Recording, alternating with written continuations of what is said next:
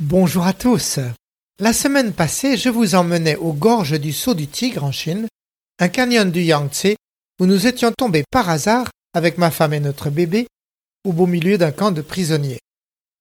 Cette fois-ci, c'est vers un autre tigre et un autre fleuve chinois que je vous entraîne, vers les chutes du Hukou ou de la gueule du tigre sur le fleuve jaune.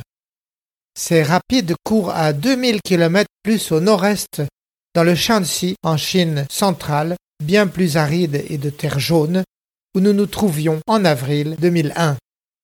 Cette région austère est difficile d'accès, en plein plateau de l'œuf argileux profondément raviné par les pluies torrentielles des moussons, avec ses routes d'accès étroites et tortueuses à travers des vallées sèches et des rizières asséchées la plupart du temps. Ici, le soleil est intense. Au long mois d'hiver, le froid mord, mais les étés sont caniculaires. La vie y est dure et les gens sont pauvres et endurants.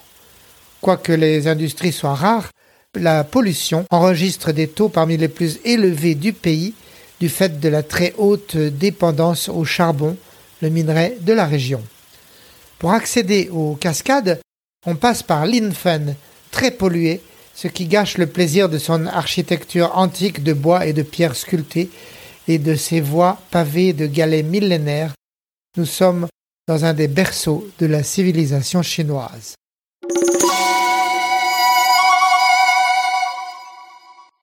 Nous sommes aussi proches d'un autre berceau, celui du communisme chinois. Yan'an n'est pas loin, le village où s'établirent en octobre 1935 les 8000 rescapés de la Longue Marche. C'était tout ce qui restait des cent mille hommes de l'armée rouge chinoise, après un an de fuite en aveugle dans ces montagnes, pourchassés par les troupes de Chiang Kai-shek. Là, enfin, dans ce no man's land du bout du monde, ils trouveraient la sécurité sous le commandement de Mao Tse-tung, formant ainsi la base historique du parti qui, 24 ans plus tard, prendrait le pays. Mao allait y déployer sa dictature du prolétariat, sa police secrète, ses purges dans ses propres rangs et prononcer en 1940 le célèbre discours de Yan'an Désormais, tout art, tout journalisme, toute activité intellectuelle n'aurait pour fonction que l'illustration de la propagande du parti et les contrevenants iraient en camp. À Yan'an, Mao et ses camarades pères fondateurs du régime vivaient de façon austère dans des logements troglodytes taillés à même les falaises de glaise. De l'extérieur, on voyait ces grottes étoiler toute une falaise de leurs portes et fenêtres de bois peint en rouge, laissant deviner les murs intérieurs en forme de tunnels de métro. Ces maisons troglodytes étaient accessibles par un raidillon qu'on escaladait à pied ou assis sur une mule. Aujourd'hui, ce site est lieu de pèlerinage, un genre de lourde communiste, le gardien du temple communiste avec ses échoppes qui vendent les bondieuseries d'usage, les badges rouges du président Mao, les copies du petit livre rouge, les statuettes de danseuses communistes ou les paletos kaki d'épais coton. De même, les gargotes proposent des menus révolutionnaires et historiques, les plats régionaux gras et savoureux, en particulier le Hong Shao préféré du grand timonier, un plat au cube de lard bouilli dans une sauce riche à base de piment et d'anis étoilé. Yan'an comporte aussi plusieurs paelos ou portails commémoratifs et de nombreuses statues de généraux et stratèges disparus, pâles souvenirs d'une époque glorieuse, révolue depuis que le régime a troqué son idéologie rouge pour une nouvelle époque populiste et âpre au gain, mais époque dont le régime entretient avec ferveur la mémoire. Chaque jour, Pékin organise les visites de centaines de bus venus du pays entier à Yan'an, déversant sur place ses cohortes d'enfants sages, d'ouvriers méritants et de nostalgiques de l'époque bénie où la révolution universelle, la République une et indivisible croyait en autre chose que l'argent.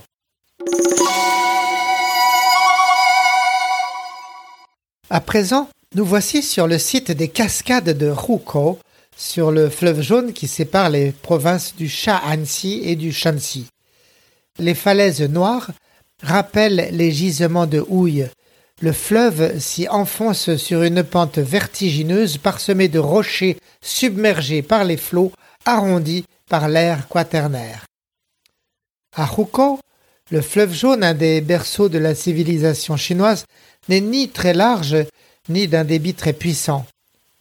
Rien à voir avec le Yangtze, dit le fleuve bleu, au débit de 34 000 mètres cubes à la seconde.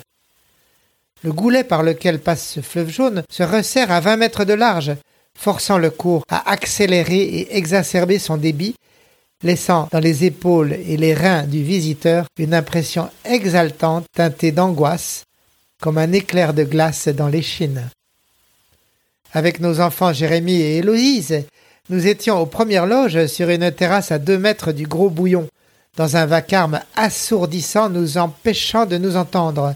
Impérieux, le fleuve rugissait, chargé de limon, lui donnant sa couleur café au lait.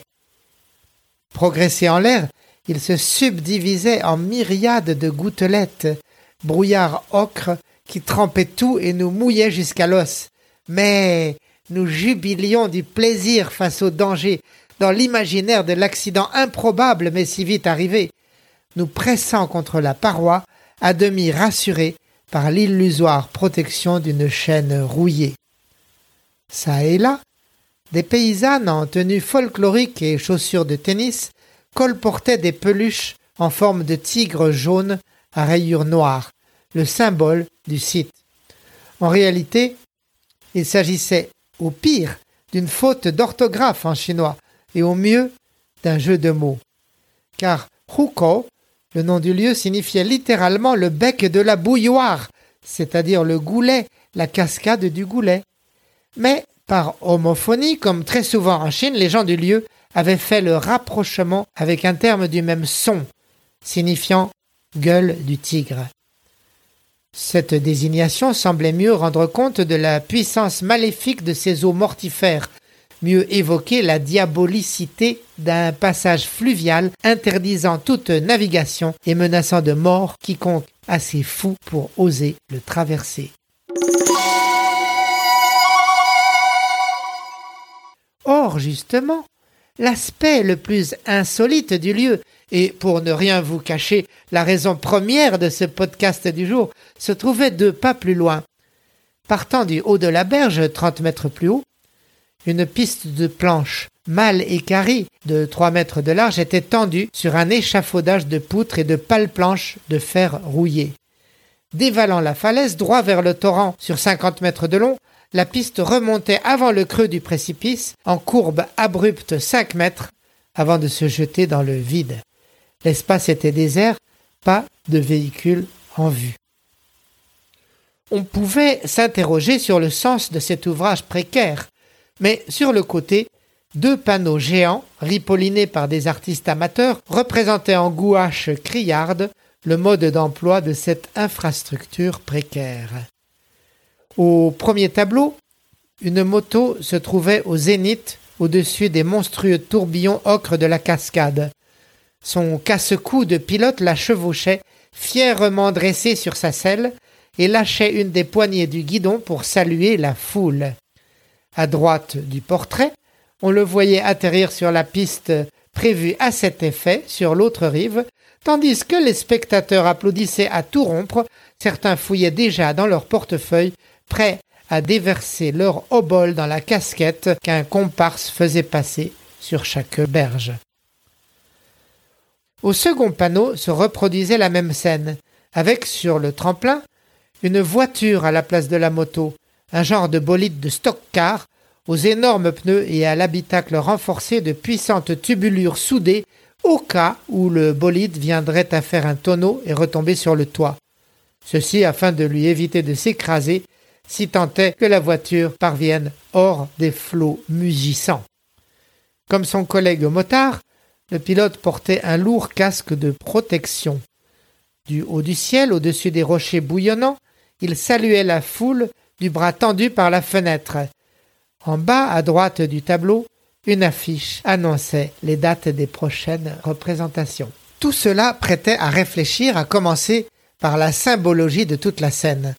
Le fleuve jaune était métamorphosé en tigre, et puis le tigre à son tour se muait en une peluche enfantine, bien incapable de fournir le moindre coup de griffe, a fortiori la moindre pichennette. Ce cours, le second de Chine, s'était donc successivement mué en fauve sauvage, fier représentant de la nature et danger pour l'homme, puis en sa transcription domestiquée d'un doudou de fourrure inoffensif et au service de l'homme.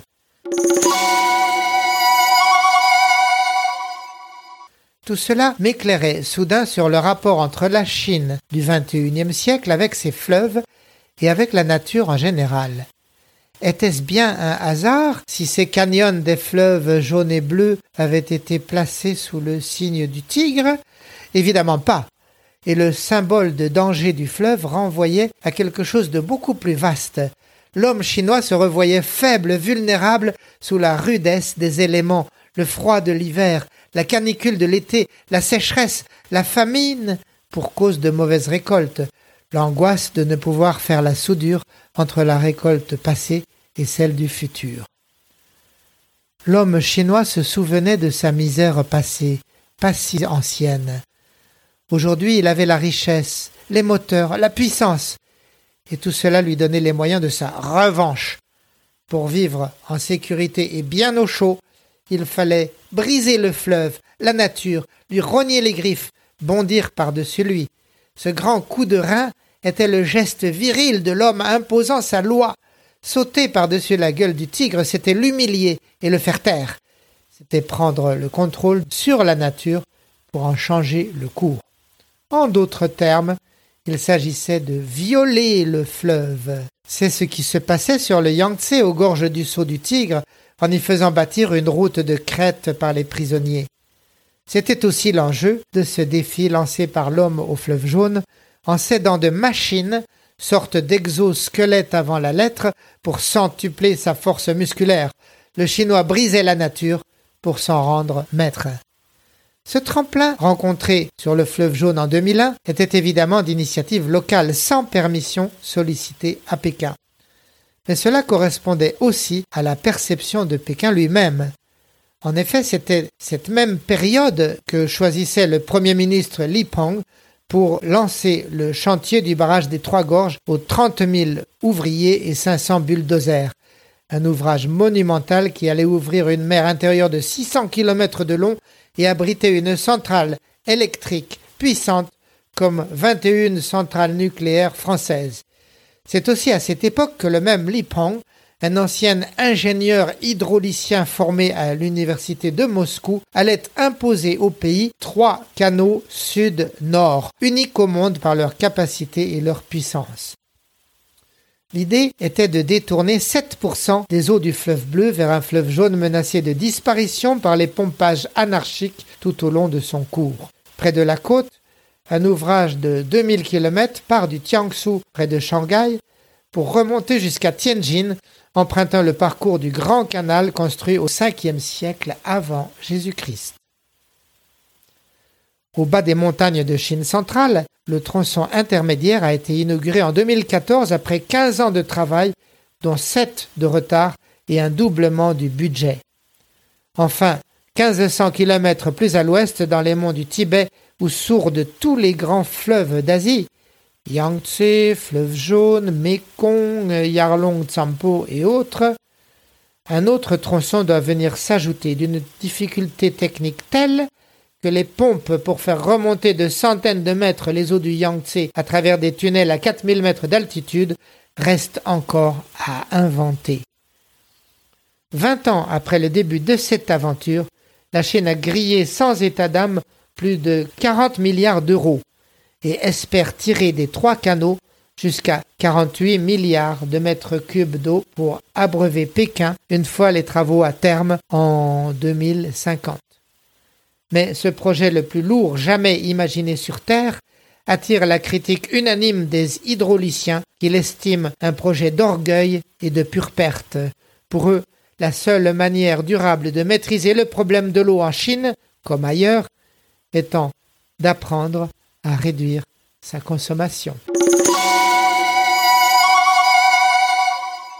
Mais cette démarche si bien symbolisée sur le site de Pubu a le mérite de nous donner une des clés de l'âme chinoise que je vous livre ici franco de port. Il s'agit d'une foi aveugle dans la technologie et dans la discipline autoritaire, sous-tendue par une volonté sans état d'âme de briser les reins à la nature. Tout ceci, bien sûr, amène à terme des désillusions. En Chine comme ailleurs, on ne gagne pas toujours à jouer les apprentis sorciers. À violer la nature, on peut s'étonner ensuite de la voir prendre sa revanche là où on ne l'attendait pas. La sensibilité écologique existe aussi, avec des artistes, des professeurs et leurs étudiants en lutte pour modifier la perception des Chinois sur la nature qui les entoure.